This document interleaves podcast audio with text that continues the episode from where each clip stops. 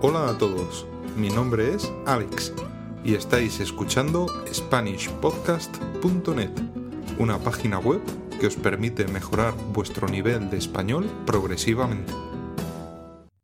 Pedir perdón. Hay muchas formas de pedir perdón en español. La forma de pedir perdón dependerá de la gravedad de la situación. Podríamos resumirlo de la siguiente forma. Asuntos de poca importancia. Perdón o perdone. Perdón o perdone es equivalente a pardon o excuse me en inglés. Imagina que vas andando por la calle y accidentalmente chocas de forma ligera con otra persona.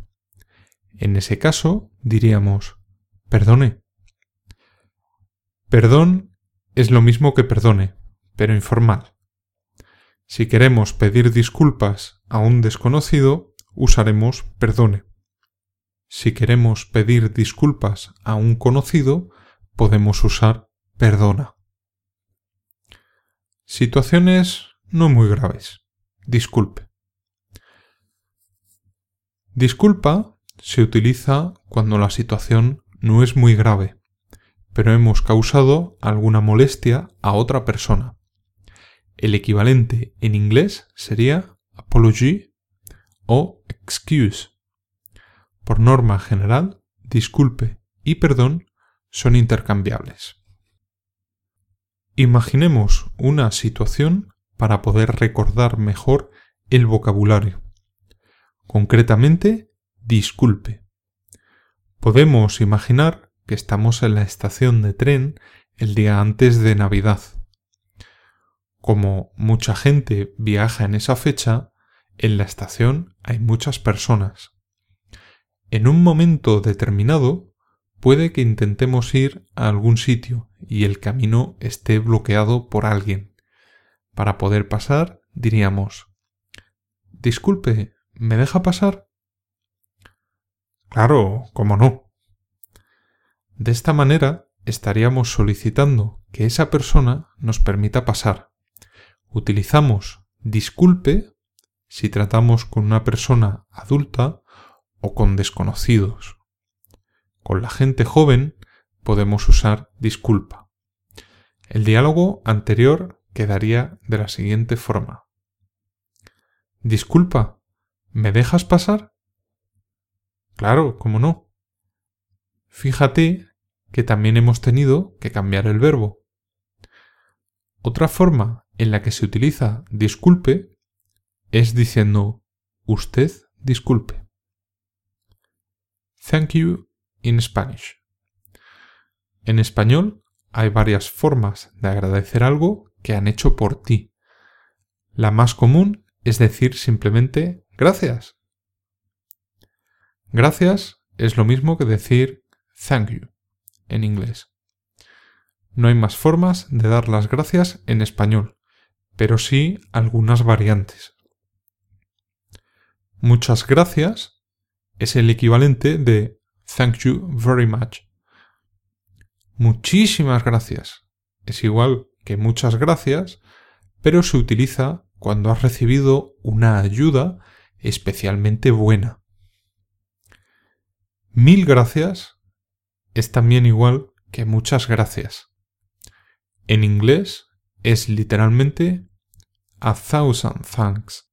Si queremos dar las gracias, podemos especificar por qué estamos dando las gracias. Para ello decimos gracias por... Por ejemplo, gracias por el regalo. Gracias por felicitarme. Gracias por acompañarme. Muy agradecido es muy formal. No se usa mucho en el lenguaje cotidiano. El equivalente en inglés sería I am grateful. Gracias por adelantado. Se utiliza cuando van a hacer algo por nosotros en el futuro, pero lo agradecemos en este momento.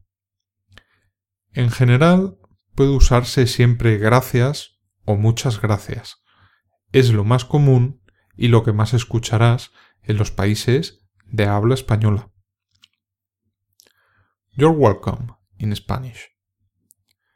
En español, cuando alguien dice gracias, la respuesta más común es de nada. Igual que en otros idiomas, también hay otras formas de responder.